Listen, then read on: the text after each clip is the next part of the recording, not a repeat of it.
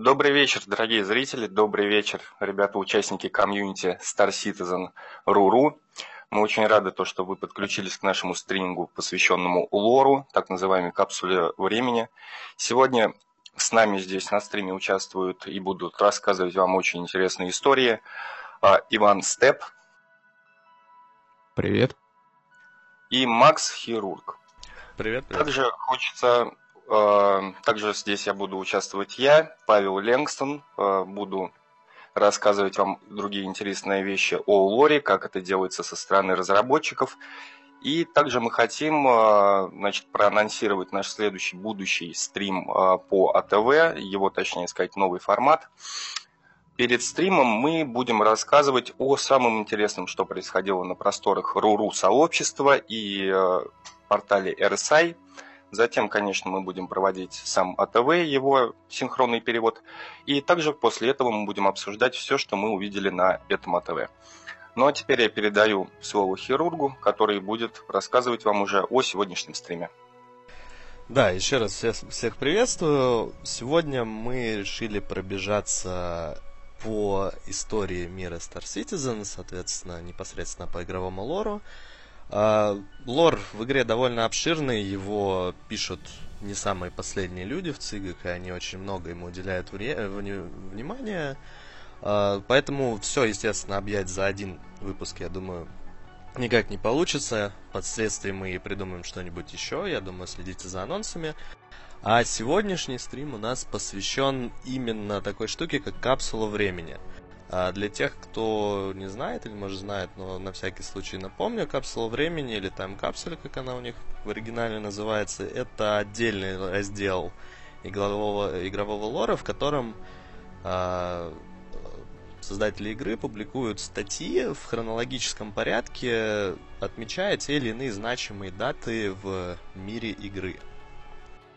Соответственно, сейчас на текущий момент у нас в Star Citizen какой год? 2946, если я правильно помню. Все верно. А, да, соответственно, история Star Citizen, ну, согласно, опять же, разработчикам, начинается в 2075 году, но об этом чуть позже, когда я передам, соответственно, слово Степу, он начнет уже непосредственно по таймлайну идти. Формат у нас будет следующий. Я подготовил слайды под каждую, соответственно, дату и событие. Там ничего особенного нет, просто чтобы было перед глазами, о чем идет речь. И мы будем кратенько говорить о том или ином событии, соответственно, ну, просто общими словами, чтобы дать представление.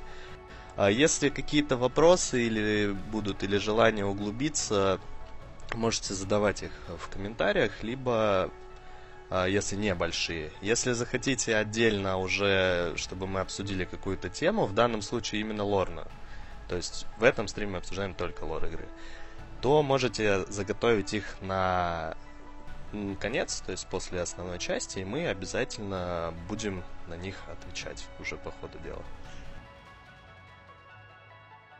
Отлично, да, у нас сегодня формат дискуссии, мы будем задавать друг другу вопросы, потому что, допустим, честно говоря, по лору Star Citizen мне самому известно очень мало, поэтому для меня эта тема очень интересная. И если у вас есть вопросы, прям непосредственно, у нас есть специально обученный человек. Кстати, поприветствуйте этого человека. Это Данила, сын анархии. Он следит за нашими чатиками. У него есть отличный огромный банхаймер, если кто-то распоясается. И также он будет передавать ваши вопросы нам. Ну, я думаю, что мы, в принципе, если что, увидим в комментариях, они есть в чате, так что... Ну, да, вот, привет тебе тоже. а, так, ну, я думаю, с организационной частью у нас все. Хочет кто-нибудь еще что-то добавить в начале? Да добавить нечего. Собственно, Думаю, можно давайте начать переходить. вещать. Хорошо, поехали. Значит, передаем слово Степу и по первой теме сразу же с самого начала ты вещай по своей части, я буду просто переключать картиночку. Ну что ж, всем еще раз привет. Значит, собственно, начнем с того, то, что у нас история мира Star Citizen, она начинается, ну, не начинается, ведет свой отчет с 2075 года. Это самая такая ключевая дата. от которой, собственно, дальше все и происходит. Заранее хочется сказать то, что, возможно, где-то будут какие-то запинки по той простой причине, то, что материал, он очень обширный, очень насыщенный, но мы постарались максимально это сжать, максимально сделать доступно, и, в общем, ну, что будет, то и будет. Итак, поехали. В 2075 году был создан первый квантовый двигатель. Э, компания Robert Space Industries, что немаловажно на самом деле, она представила технологию двигателя с квантовым ядром. Он был способен выдавать одну сотую от скорости света. Собственно, руководителем этого проекта был инженер доктор Скотт Чайлдрес, и в капсуле времени мы можем найти воспоминания его дочки, которая рассказывала о том, как папа презентовал эту технологию. Ну, тут несложно догадаться, что это позволило человечеству начать исследовать самые отдаленные уголки Солнечной системы. Собственно, по этому пункту все. Можем идти дальше. Если кто-то что-то хочет добавлять, вы сразу, парни, говорите тогда. А если нет, то идем дальше. Мы, если что, добавим в процессе. Так что продолжай без остановок. Хорошо. Итак, в 2113 году была запатентована технология терраморфинга. Собственно, ну, я думаю, все, кто играет в sci-fi, они понимают, что э, теоретически терраформа- терраформирование — это создание пригодных условий для жизни на планетах. Собственно, в мире Star Citizen это произошло в 2113 году, но тогда общественностью это было встречено не очень радужно, эта новость. В частности, в капсуле времени в редакционном архиве можно найти воспоминания журналиста Хеннингана Террелла, его разгромную статью «Когда мы зайдем слишком далеко», где он разбомбил данную инициативу RSI. Но это не помешало компании в 2120 году провести первую попытку терраформирования Марса. Потому что Марс, он и сейчас в наше время, он, еда... он является первым кандидатом на дальнейшую колонизацию Солнечной системы. Туда была направлена команда геодезистов, которая начала размещать специальные установки для подобного процесса. Но, к сожалению, в 2125 году это очень важное событие во вселенной Star Citizen. Произошла трагедия на Марсе. Там погибло более 5000 человек из-за того, что атмосфера не прижилась. И, собственно, на Марсе фактически там в течение часа буквально ну, условия жизни были просто, они сошли на нет и погибли все инженеры, которые работали над данным проектом. В память этих инженеров, э, об этих инженерах впоследствии будет установлен мемориал, об этом чуть позже.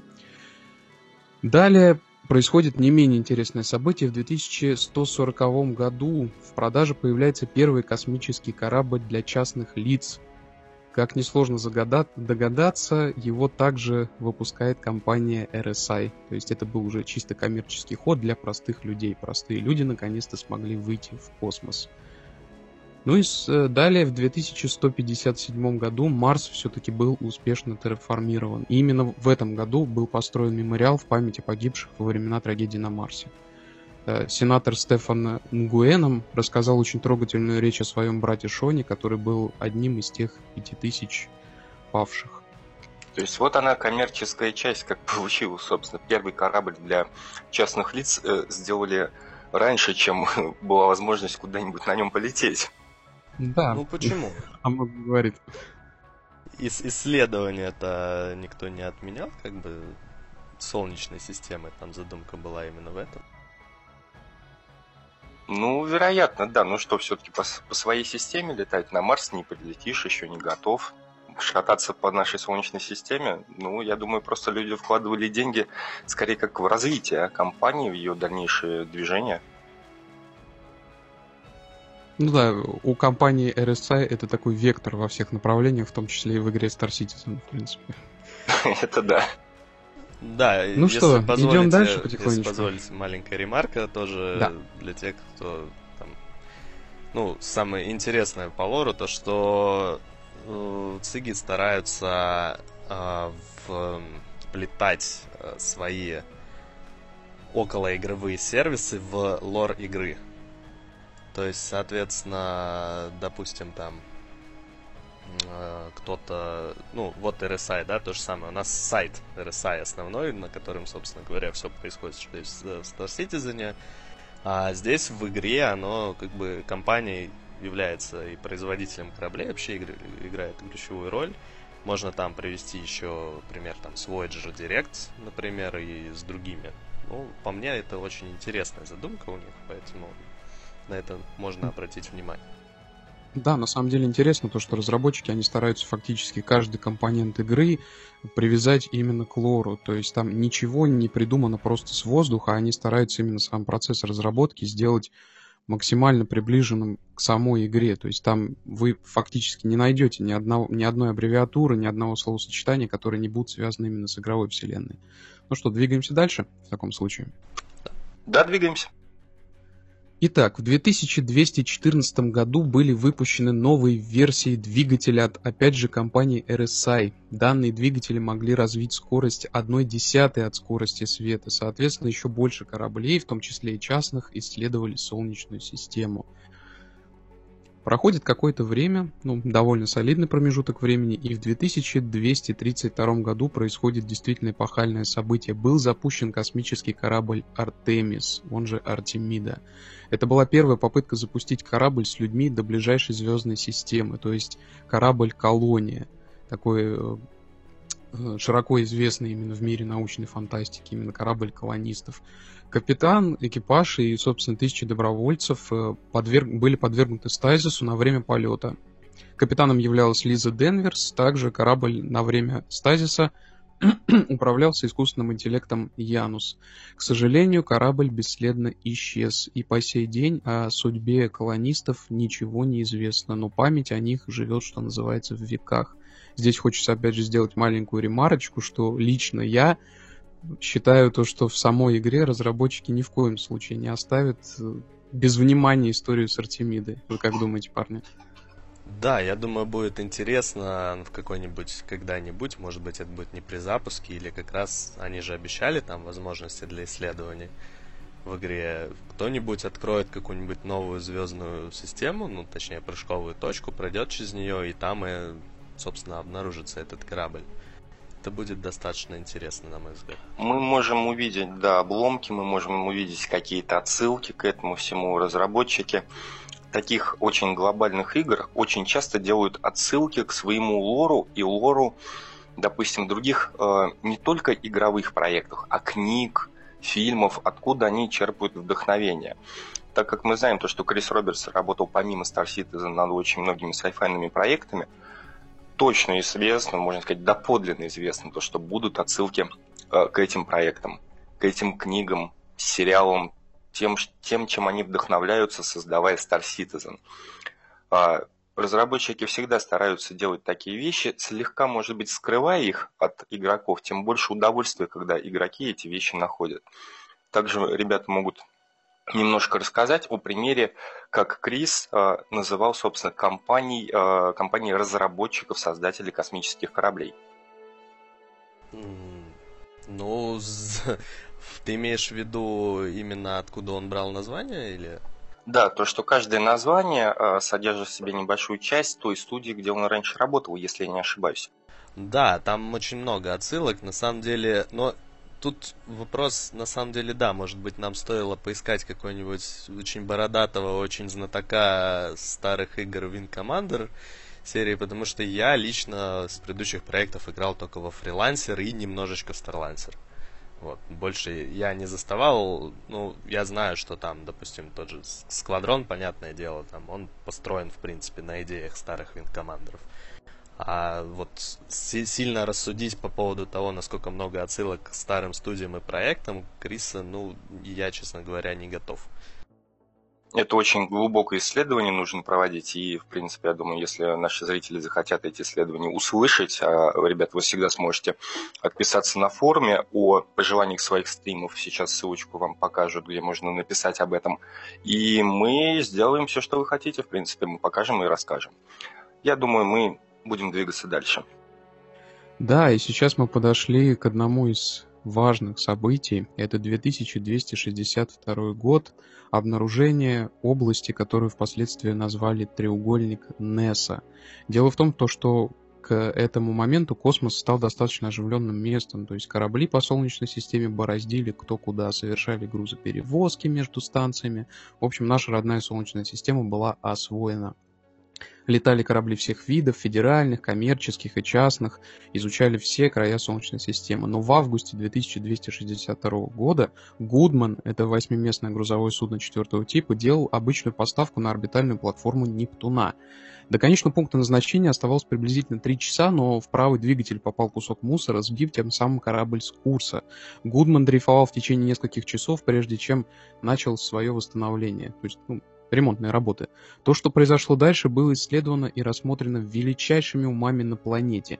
Исследование последнего расположения корабля не дало даже никаких результатов. Корабль просто бесследно исчез. Аудиозапись последней передачи Гудмана, кстати, можно также найти в капсуле времени. Кому интересно, заходите, смотрите, слушайте. Очень все это атмосферно. Ну, Через пару месяцев э, Точно таким же образом исчезло несколько кораблей, и по аналогии с Бермудским треугольником на Земле эту область решили назвать треугольником Несса. До сих пор остается слишком много мифов и слухов об этом месте, и слишком мало реальных фактов. Но на самом деле, что же случилось дальше, об этом вам уже расскажет Макс. Передаю ему слово. Да, спасибо. Ну, собственно говоря, по треугольнику не просто так. Э, уделяется внимание этому. Да, тут наверняка все уже провели аналогии с Бермудским треугольником. Но в отличие от треугольника Бермудского, который до сих пор обрастает невероятным количеством мнимых, достоверных и не очень подробностей, а, здесь все оказалось более прозаично. А, был такой человек в Флоре, космический исследователь Ник Крушоу. И вот, когда началась вся эта ерунда с треугольником, когда начали пропадать корабли, он вплотную занялся серьезным исследованием этой области, потому что, в отличие от э, многих там журналистов и других людей, которые возвели такой загадочный ореол вокруг этого места, Ник был абсолютно уверен в том, что для всего есть объяснение, и он, собственно говоря, занялся поиском космических аномалий, которые смогут объяснить э, пропажи кораблей. И спустя практически 10 лет исследований Ник Крушоу, возможно, не первый открывает прыжковую точку, но он был определенно первым человеком, который смог пройти через нее и вернуться. И, соответственно, все предыдущие пропажи кораблей, ну, они объяснялись тем, что корабли натыкались на эту прыжковую точку и, соответственно, либо не проходили через нее, потому что, как впоследствии и как описывается в лоре, проход через э, прыжковую точку занятия достаточно нетривиальное. И, как мы знаем, там из э, диздоков по начальным, ну, конечно, все это subject to change, как они любят говорить. Но так или иначе, первый проход через новую незадокументированную прыжковую точку будет связан с огромным риском. И сделать это смогут только специальные корабли. Ну, вот таким образом Ник Крушел первый проходит через эту точку, документирует ее, возвращается, и это открывает абсолютно новую веху в истории, потому что как бы не хороши были движки RSI и технологии, которые до сих пор, в принципе, используются э, в текущих кораблях, которые мы видим на данный момент Star Citizen, все та же одна десятая скорости света, а, ну, этой скорости недостаточно для того, чтобы быстро путешествовать между звездную систему. А открытие прыжковых точек позволило кораблям человечества фактически перемещаться в, там, в доли секунды. Соответственно, соответственно, а, проходит практически там сотни лет, начинает очень быстро развиваться экспансия человечества по разнообразным э, ближайшим системам. То есть система Крушоу была первая, которую открыли. В дальнейшем э, началась, э, начался такой ажиотаж по, по поиску новых э, прыжковых точек. И даже в лоре Star Citizen появилось такое течение, и оно называется навджамперы. Ну, видимо, нав, э, нави от навигация сокращение. Соответственно, это люди, которые считают там Ника Крушоу своими, э, своими, соответственно, своим занятием, такие посвятили просто всю жизнь по поискам прыжковых точек и считают вот Ника Крышоу там своим богом и основателем. И э, да, ну, правильно замечание. Я имею в виду, что в принципе появилась возможность перемещаться за секунды и минуты там между отдаленными частями. Это абсолютно не значит, что каждый переход будет там моментальным, само собой. Вот. Ну и в итоге увеличивающаяся экспансия привела к тому, что на Земле задумались о том, что как бы все это хорошо, конечно, но надо заканчивать внутренние распри на нашем замечательном шарике, когда перед человечеством открылось ну, настолько обширное пространство, считайте, вся Вселенная. Никто еще не знал даже, насколько можно продвинуться, используя прыжковые точки, и это все только зарождалось. Поэтому в 2380 году происходит формирование UNE, или ну, расшифровывается как United Nations of Earth, соответственно, это Объединенные Нации Земли. А смысл в том, что на базе Организации Объединенных Наций просто сформируется общеземное правительство, которое а, главной задачей которого было преодолеть все разногласия на самой планете между местными правительствами и вести человечество к звездам.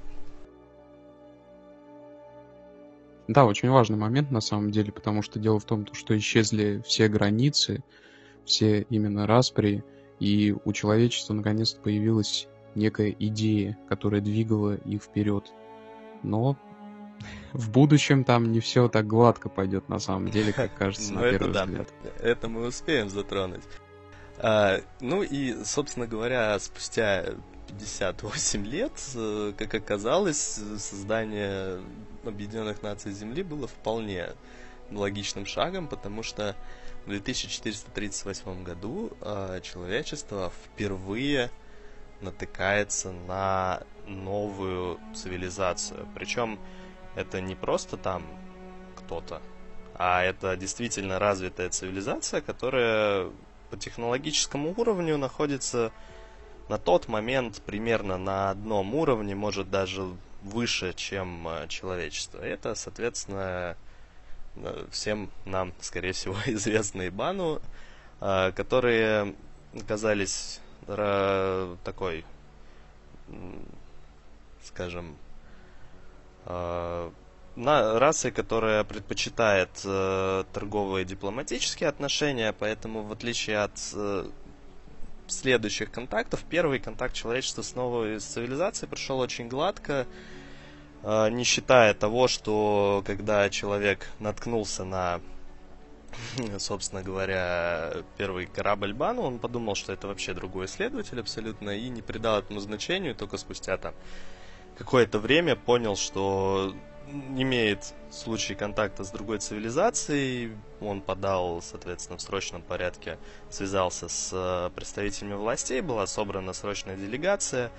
Где-то на, на протяжении получаса проходили первые переговоры, первый контакт, и в дальнейшем э, Бану будет э, такой первой расой, которой даже заведутся торговые отношения с, э, собственно говоря, землянами, ну, на тот момент еще пока что землянами, это было очень, очень важной вехой вообще в истории человечества, ну, согласно лора игры.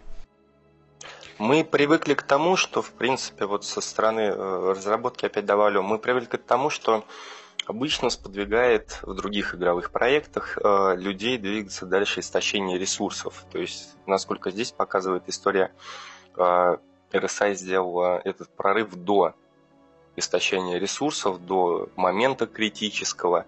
И э, первый контакт, вот это вот тоже мало, э, немаловажное событие, которое показывает, насколько по-другому Citizen э, смотрит на свою игровую вселенную. Мы всегда привыкали, привыкли, привыкаем к тому, что в фильмах, книгах или играх других первый контакт это всегда война. Здесь это показано с абсолютно другой стороны, что дает в принципе другое развитие э, вселенной Citizen.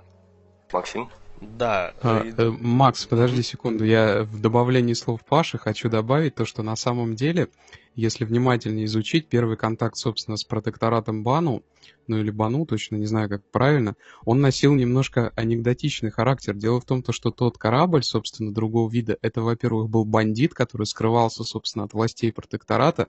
Во-вторых, э, человек, который с ним столкнулся, он открыл огонь по этому кораблю, в результате чего его забрали на землю, провели с ним кучу допросов и заставили его подписать кучу бумаг на тему того, что, то есть составить официальную версию. Вот знаете, вот как говорят, историю пишут победители, то есть как все как в реальной жизни. На самом деле первый контакт, он был именно немножко такой локальный ну, боевой конфликт. Да. И его заставили подписать кучу бумаг, лишь бы это не просочилось все в прессу, потому что первый контакт мог начаться, собственно, первой межвидовой войной. А, вот да, ну в данном случае да, и, наверное, стоит упомянуть, но мы по системам в этот раз не будем, может быть, в другой раз, но в, в системе Давьен произошел первый контакт с Бану, соответственно. Да, именно. А, да, я просто решил не углубляться именно в, ну, в особенности, но, да, наверное, да, ты прав, надо было уточнить, да что... Нет, а, я... слов, то да как раз таки интересно. Вор да. очень хорошо проработан, и присутствуют такие шутки. Если кому-то будет интересно, я думаю, ребята сами изучат этот э, вопрос по системе Давьян, но мы обязательно будем делать еще один выпуск исключительно по системам, более подробный их разбор. Кстати, mm. это уже начал делать, собственно, Иван Степ, вы сможете посмотреть его видео э, на группе ВКонтакте. Мне эти видео очень понравились. Они замечательно рассказывают о том, как были найдены эти системы. Но также будет отдельный стрим. И продолжаем дальше, ребят. А, да, ну, соответственно, проходит какое-то определенное время, то есть, ну, после контакта с Бану, в принципе, все, все это утряслось, а, как, как нам уже подсказали, и далее в 2460 году это относительно не самая важная дата, но она просто показывает то, что, собственно, как дальше движется общее направление истории человечества а с терраформацией одной из планет в системе Крушоу а, начинается массовый исход а, людей с Земли. А, связано это было, конечно, в первую очередь с сильным перенаселением планеты, с недостатком ресурсов, но в том числе и с тем, что основные компании, которые были на острие вот этой вот э, космической революции, если это можно так назвать, начали как можно ну, сильнее подогревать к этому интерес. И вот можем видеть там на иллюстрации, например, это э, рекламный постер, который на котором написано «Дышите, вздохните свободно», и, ну, как бы, который оперирует тему как раз проблемы перенаселения планеты, и что коммерческие рейсы отправляются просто ежедневно.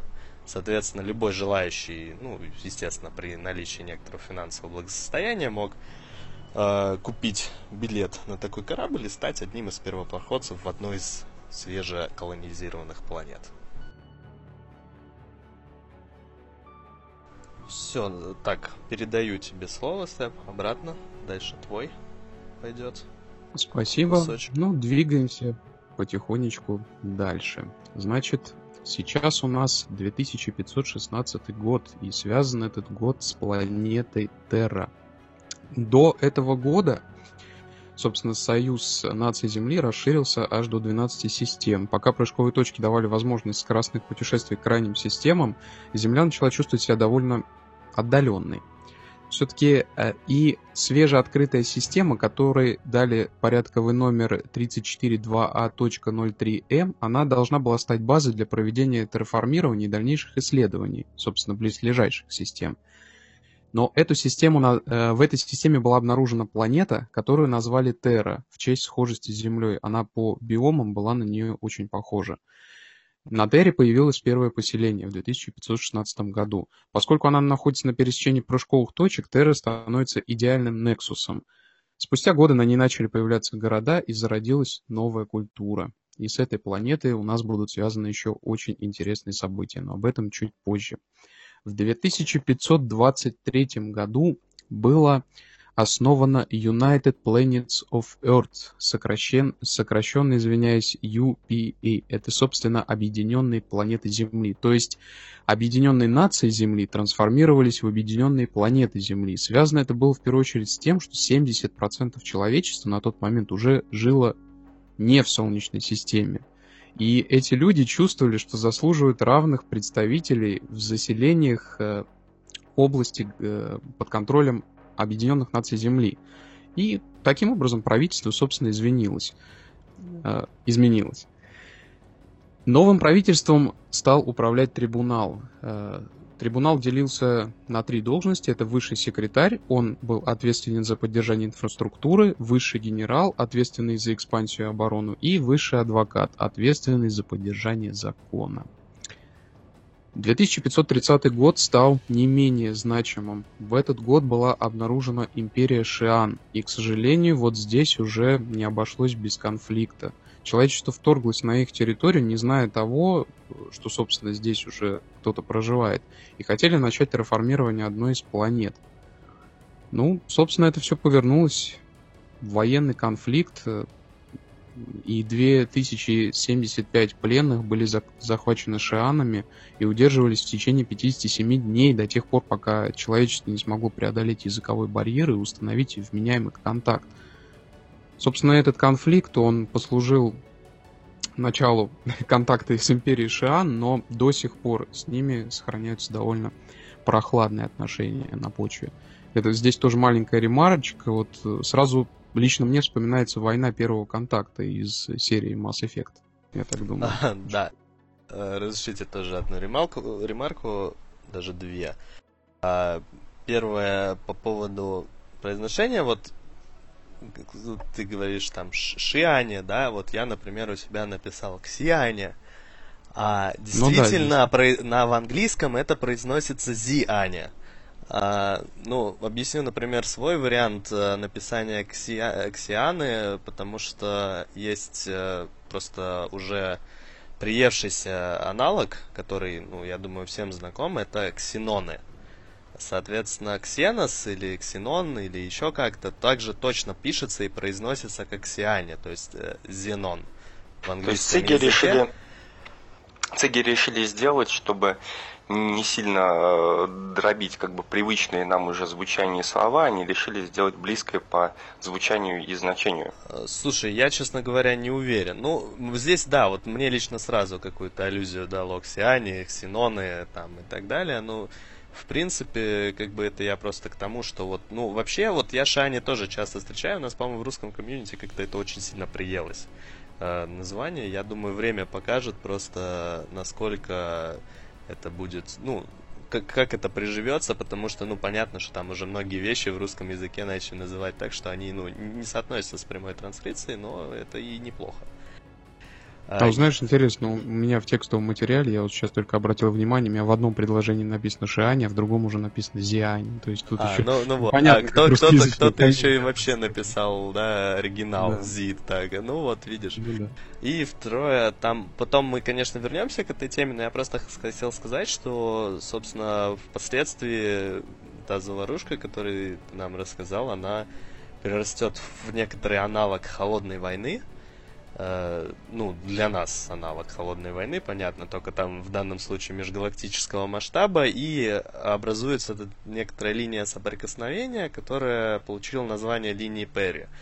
То есть это набор спорных планет на территории соприкосновения, соответственно, э, на тот момент еще объединенных там зем, земных планет и Сиан, последствия империи и Ксиан, и, соответственно, с ней будет связана одна из историй, которая имеет там тоже ключевое значение для лора, даже парочка, и о которых мы расскажем чуть позже.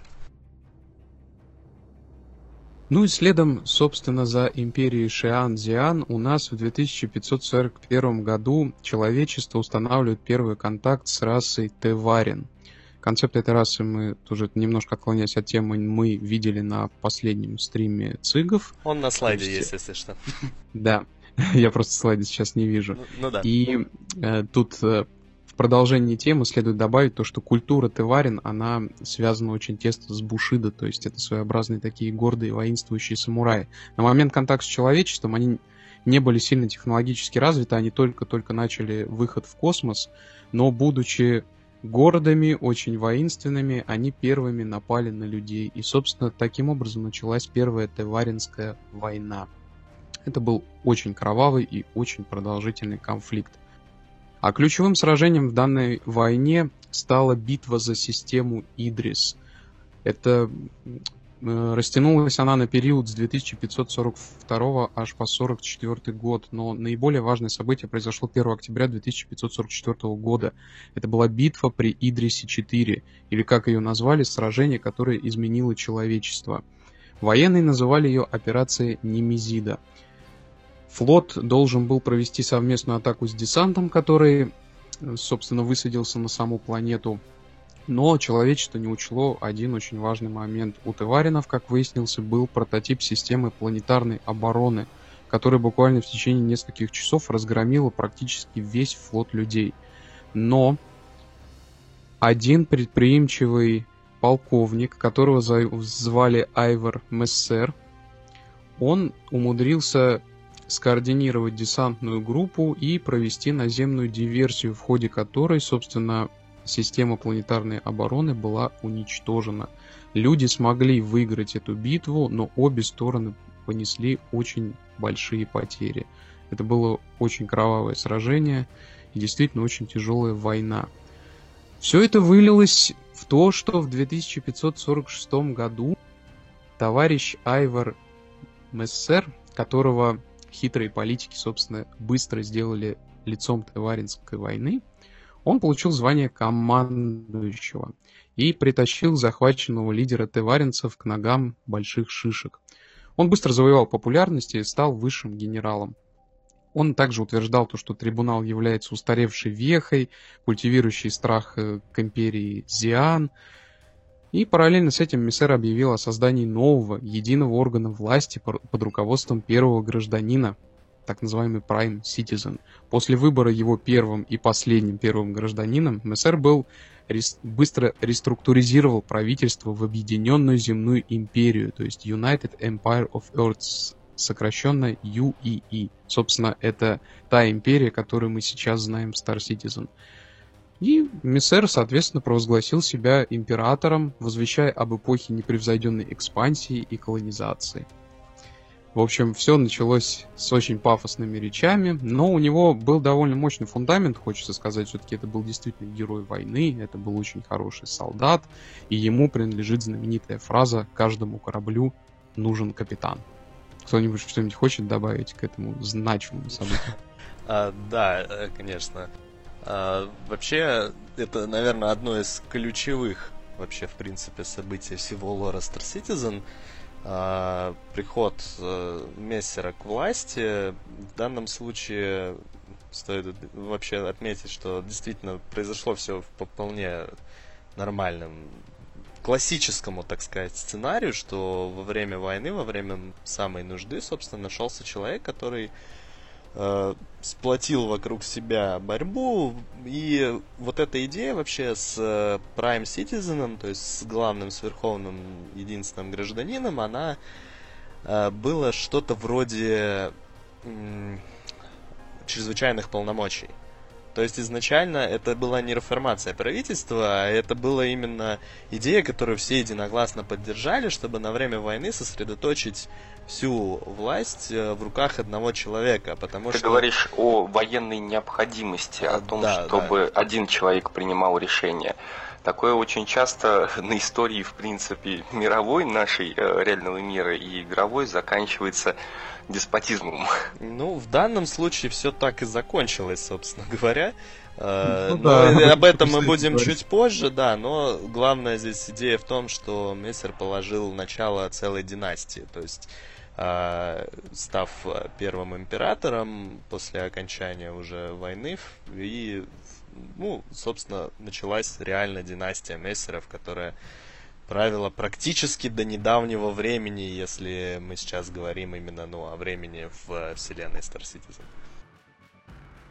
Ну и завершаем мы, собственно, этот блок таким не сильно масштабным событием по сравнению, например, с битвой за систему Идрис, однако оно очень значимое. В 2571 году авианосец Олимпус, который преследовал пиратов и бунтовщиков в системе НАЛ, он в процессе погони попал под действие гравитации планеты Ашана и упал на поверхность. Выжило всего несколько человек. И что немаловажно, данный авианосец стал впоследствии настоящим городом. То есть э, население, что проживало на Ашане, оно его потихонечку заселило. Это были в основном рейдеры, нелегалы, какие-то криминальные элементы, но они создали из этого такую большую действительно крепость. Я более чем уверен, что, конечно же, в игре мы ее увидим. А, конечно, да. Мы, если я думаю, потом когда-нибудь пройдемся более основательно по лору, связанному с системами, но если припомнить э, то ли галактический гид, то ли просто упоминание системы в лоре, то там это еще раз прописано все, что да, действительно там валяется авианосец, и действительно в нем живут люди. Возможно, это будет наш единственный шанс побегать по Бенгалу. Возможно. Ну, Макс, дальше тебе слово.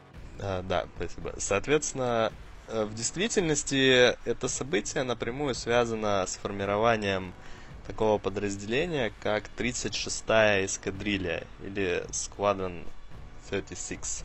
А, наверняка все а, знают о том, что а, есть у нас ответвление Star Citizen, называется Squadron 42, Squadron 42. А, это вообще сквадроны это в лоре Star Citizen военное формирование, которое обычно составляет, представляет из себя а, авианесущий крейсер, ну, скорее авианосец в данном случае, обычно этим выступает Бенгал, и, соответственно, контингент э, истребителей на нем. А, соответственно, вот 36-й э, э, сквадрон, а, он интересен чем? Вообще интересно, на самом деле, почему именно 36-й сквадрон прописан в лоре. Скорее всего, действительно, он будет играть какую-то, возможно, ключевую роль в дальнейшем, возможно, в сингле, возможно, в мультиплеере, никто не может точно сказать. А, но в лоре конкретно он выделяется парой вещей. Во-первых, это тем, что, собственно говоря, его рождение связано именно с падением э, Олимпика, потому что пред, пред, ну, предварительно большая часть э, эскадрильи форми- э, располагалась на этом корабле.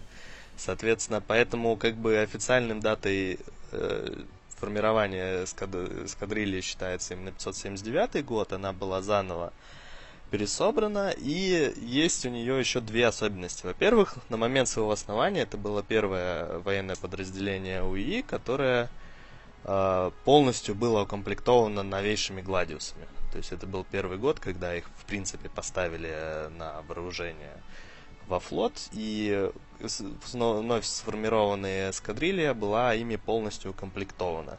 И во-вторых, судя по всему, это будет... Она, значит, соответственно, история эскадрильи довольно большая, в нее можно долго углубляться. Смысл в том, что впоследствии она стала одним из самых передовых э, специальных подразделений флота. Она участвовала и во Второй Тиваринской войне, она участвовала и до сих, участвовала и до сих пор участвует во всех конфликтах, связанных с вандулами, и в данный момент находится где-то на красной линии, на патруле. И, скорее всего, это будет первое подразделение, которое будет укомплектовано вновь новинкой флота. Это будет F-8A Lightning, новый истребитель. Я думаю, о нем все уже более-менее слышали, кто кораблями Star Citizen интересуется. Нам пока давали, по-моему, на пробу пару концептов, но точно пока информации по нему нет. Соответственно, вот мы и переходим к такому конфликту, как Вторая Тиваринская война. А, по окончании, а, соответственно, по окончании Первой войны, о чем мы рассказывали до этого, а, после таких диких-диких потерь и действительно кровавый был конфликт, тиваринцам все равно пришлось отступить. То есть э, э, они ушли, насколько я помню, в одну из отдаленных систем, которые на тот момент э, не находились и даже не были особо разведаны э, у империи. Это была система Фринджа. И там э, у тиваринцев была одна большая особенность, они очень быстро плодились. К сожалению, разработчики не, не, не ну, не дают по этому поводу объяснений в лоре, как, как именно и в чем именно это выражалось, но...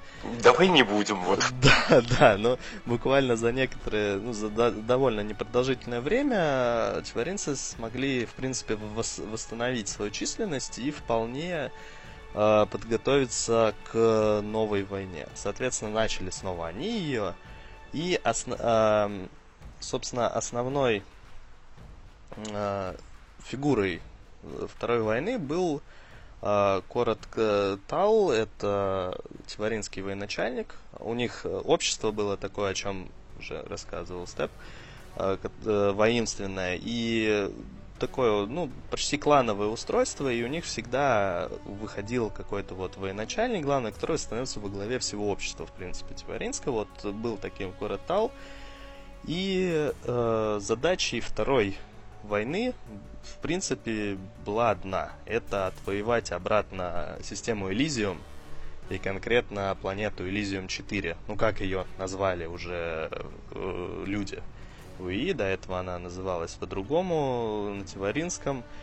Некогда это была чуть ли не родная планета тиваринцев, но по итогам Первой войны они ее потеряли. Э, соответственно, Вторая война длилась дольше, она длилась 7 э, лет, и закончилась э, она фактически в 2610 году. А, закончилась она а, поражением Росатала. И там очень интересный момент описывается вообще а, довольно печальная история. Остатки флота э, таваринцев все-таки смогли дойти до Элизиума 4 а, смогли выйти на орбиту, но у людей уже была на тот момент серьезнейшая орбитальная оборона, часть флота у имперского уже была в этой системе, и Корестал, собственно говоря, решает повести весь флот и остатки своей армады на э, последний бой, и даже не бой, а под конец боя он просто отдает приказ всем желающим, ну, даже уже не приказ, а такой клич, зов, что ли, а, направить корабли на планету. Соответственно, остатки флота тиваринцев просто вошли в атмосферу и по большей части сгорели, разбились. Э, вот там на слайде есть иллюстрация, ее можете видеть. Э, это картина одного из современников художников в лоре Star Citizen, который, собственно, рисует, как это выглядело, как, как э, огромный метеоритный дождь на поверхности планеты. А после поражения Коросатала тиваринцы прекратили свое существование как э, отдельное, ну, по крайней мере, правительственное формирование, то есть их включают в состав УИ, раз остается, но правительство э, нет, то есть у них есть представительство в Конгрессе, но по сути это они включаются в империю, вливаются и, ну, по сути, завоеваны людьми на данный момент. Да, красивая картина, действительно. Завораживающая. Да, вот, ну, там, конечно, да, такой очень, очень интересно они это сделали. Это был действительно ну, как это даже назвать, я не знаю.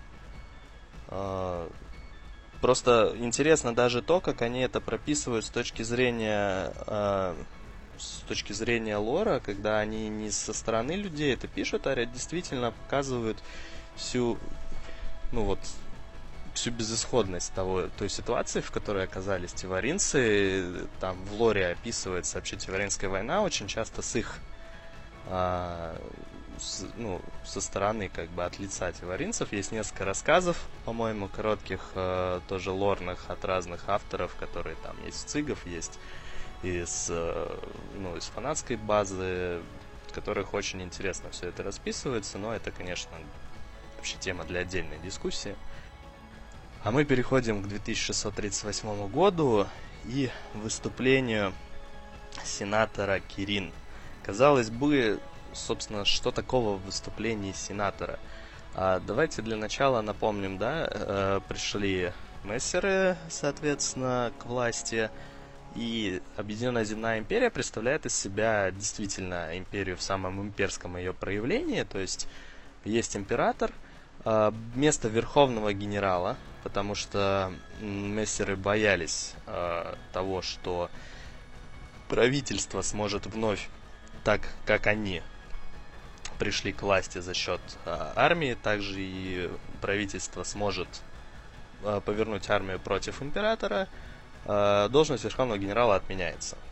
То есть есть император, есть Верховный военный совет, там сидят три представителя, один от э, флота, от Неви, второй от э, косми- космодесанта, если их так можно назвать, фанаты Вахи не кидайтесь помидорами.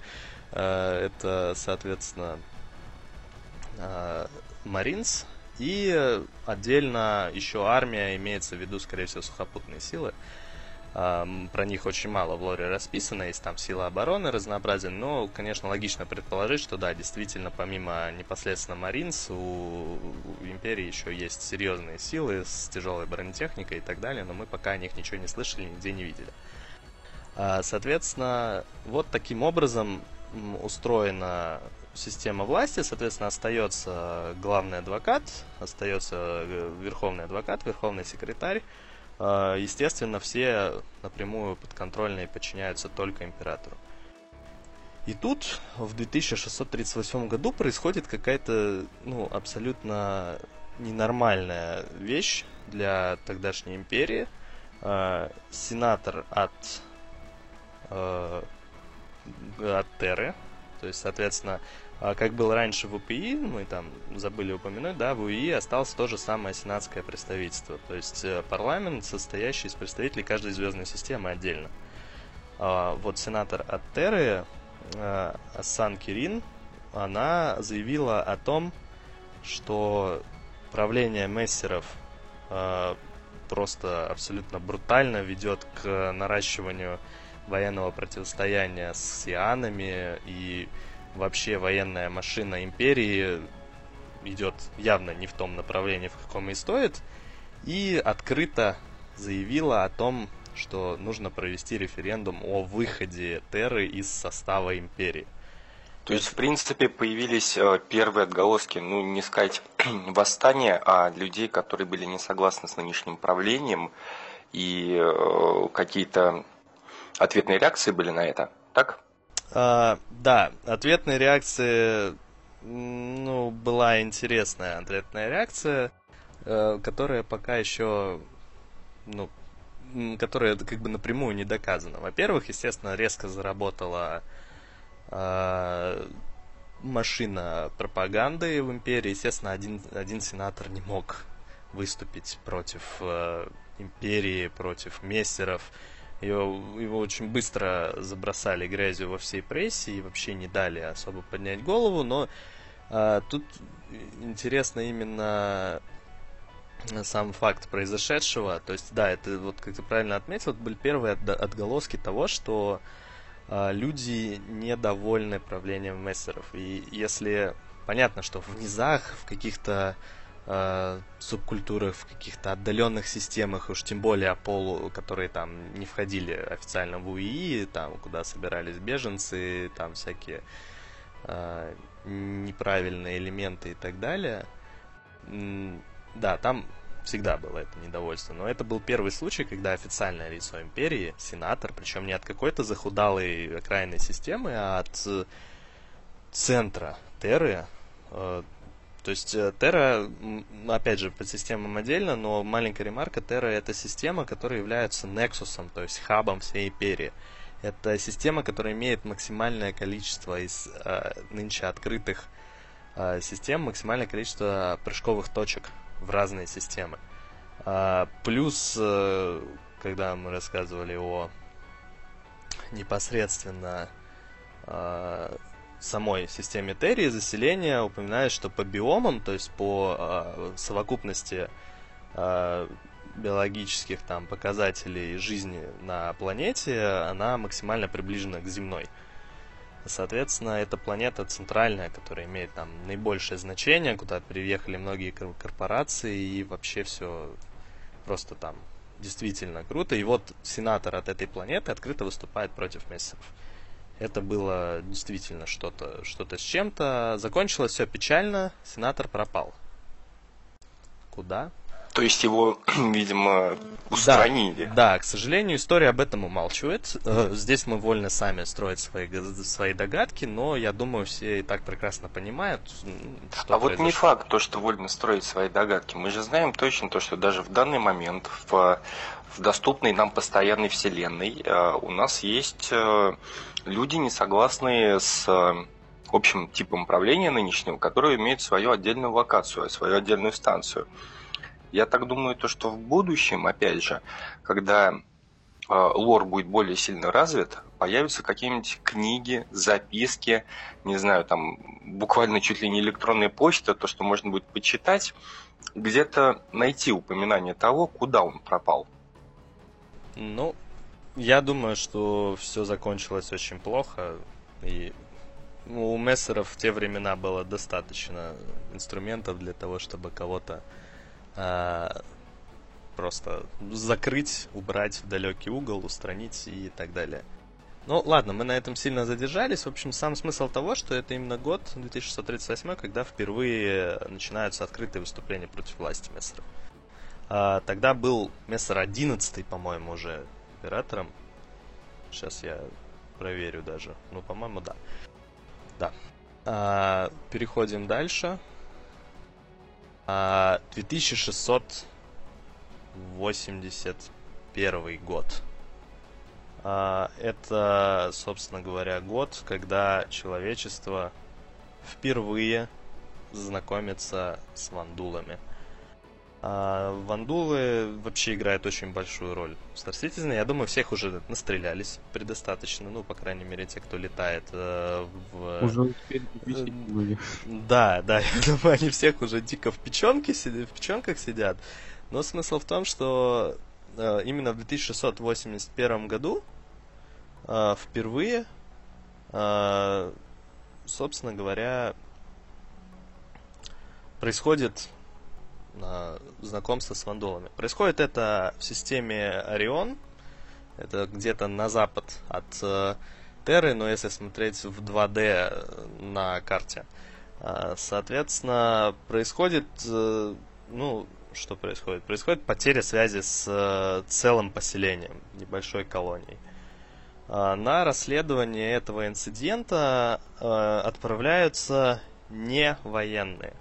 А, это, ну, чтобы вы понимали, на тот момент система Орион это, ну, такая...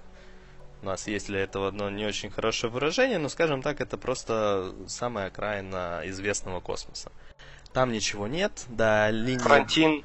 Ну да, фронтир такой... Отстойник. Та, там, где, да, нету ничего, абсолютно ничего. Uh, там до линии Перри через пол галактики лететь надо, так что Ксиан мы отметаем. С теваринцами давно закончили, да, они далеко не в той стране космоса. Ну, что, естественно, отправляют не военных, отправляется агент адвокатуры, который э, туда, собственно говоря, прибывает.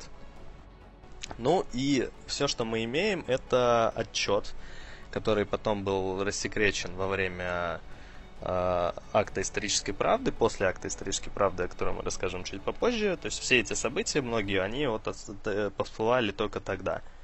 Э, агент Васкис, по-моему, его звали. В общем, он прибыл туда, нашел кучу руин, соответственно, все было уничтожено. Э, и попалась небольшая запись, где, собственно говоря, вандулы засветились.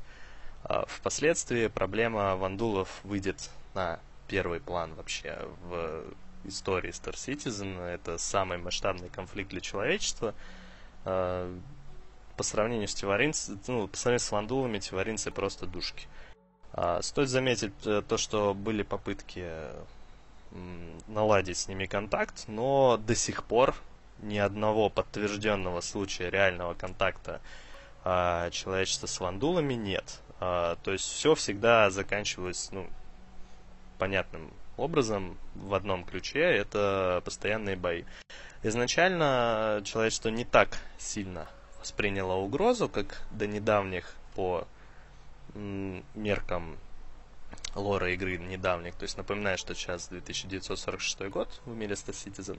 До недавних налетов на Вегу, о чем мы опять же позже расскажем, ну, вандулы воспринимались как э, очень нехорошая вещь, то есть они представляли, конечно, угрозу, постоянно совершали налеты, но в основном мелкие, на окраинные поселения, там пришлось усилять патрули, но в остальном Э, на тот момент, еще на тот момент, Ксиан считали именно таким врагом номер один. То есть, э, напоминаю, шла холодная война, на линии Перри постоянно крутились огромные флоты УИИ, э, огромные силы Ксиан были сосредоточены, периодически происходили мелкие стычки, которые, ну, там, происходили по разным причинам, в основном просто потому, что кто-то где-то сильно перепугался, нажал на спусковой крючок, как мы можем утрировать, да, и произошла небольшая перестрелка.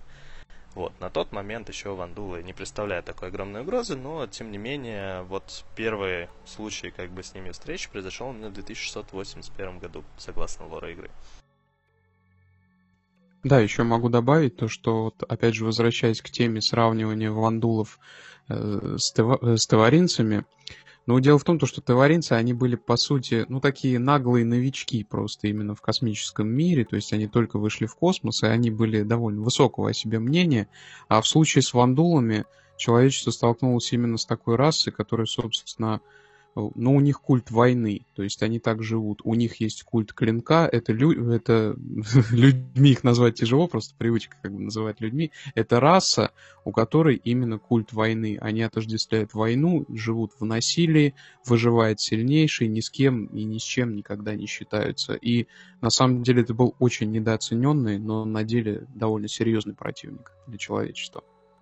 А, да, согласен абсолютно. Ну, тут можно, опять же, еще раз добавить то, что, да, в зависимости от, э, ну, там, не знаю, от тиваринцев, да, у которых, которые вполне изучены. То есть, э, даже уже на момент войны все представляли там их, хоть и несколько архаичные на, там, по меркам современного э, человека, ну, на тот момент, я имею в виду, уже в, в, в лоре Star Citizen довольно архаичное устройство, тем не менее, ну, как, как показала практика, после завоевания теваринцы вполне смогли даже адап, ну, адаптироваться и влиться в э, УИ. Естественно, что, насколько я понимаю, там, опять же, согласно Лору, очень большое количество криминальных элементов и так далее ну, составляют теваринцы, поэтому, да, действительно ну, нельзя сказать, что там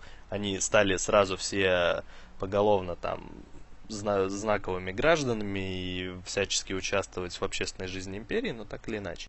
С вандулами, повторюсь, в принципе, наладить контакт не удалось. Все, что есть, это там, типа, какие-то да, э, издалека наблюдения за их и то не родными мирами, потому что никто даже не знает, откуда они пришли.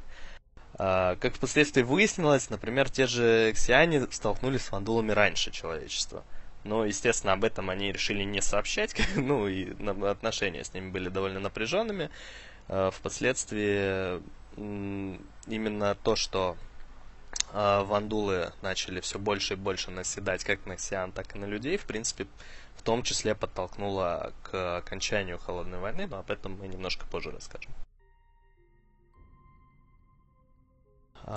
Соответственно, маленькая ремарка, такая дата, в которой мы не будем сильно углубляться, но которая снова возвращает нас к истории с мессерами и противостоянию уже в данном случае а, не какого-то там, ну, в смысле какого-то там, наоборот, там, не, не сенатора Терры, а простых людей. Это история об Энтони Танаке.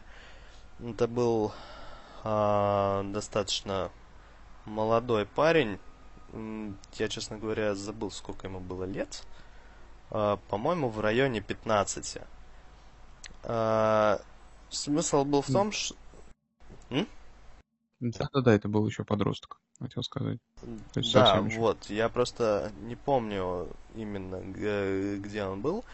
Но смысл был в том, что э, он работал на одном из предприятий, которое принадлежало, э, по-моему, кузену тогдашнего императора э, Мессера, какого-то из них очередного, э, в системе Магнус. И, соответственно, в одну из, после какой-то там 16-часовой смены, заметьте, кстати, очень сильно напоминает рассказы о там индустриальной эпохи там индустриализации, когда там подростки вкалывали по 20-17 часов на заводах. Вот представьте себе, что настолько развитые империи межгалактической то же самое продолжалось, в принципе, ну, чтобы просто ассоциации были, ну, действительно, то есть ничего не изменилось, по сути, кроме того, что люди начали летать в космос и живут на разных планетах. А, соответственно, там произошел э, какой-то случай, который что-то там было с канистрой, в общем, она упала или что-то, его заставили один из охранников заставил его ее поднимать и перетаскивать, на что парень отказался. А, в итоге эм, в итоге э, произошел инцидент, в котором, собственно говоря, э, начал, начался переполох, начал, парень начал орать там на этого охранника, и в, в, э, в итоге один из э, охранников просто убил этого парня во время массовых беспорядков, которые начались там же на заводе. И вот этот парень, он стал как бы символом борьбы с мессерами в последующей. А, казалось бы, там какой-то маленький такой элемент, который, ну, в принципе, там не какое-то сильно масштабное событие, оно в лоре расписывается, и на него делается довольно сильный акцент, чтобы показать, э, как бы, откуда, собственно говоря, ноги растут. И вот впоследствии, как бы, вот этот вот парень, э, он... А, ему, кстати, стало... Ему, кстати, 13 было, вспомнил. Вот, и в итоге этот парень, он 13-летний парень, он стал таким началом конца для режима мессеров. Потому что как бы элиты не плели какие-то заговоры свои наверху, именно народ потом даст толчок, собственно говоря, к концу вот этой целой эпохи. А, ну, я, наверное, пока что там а, передам слово Степу.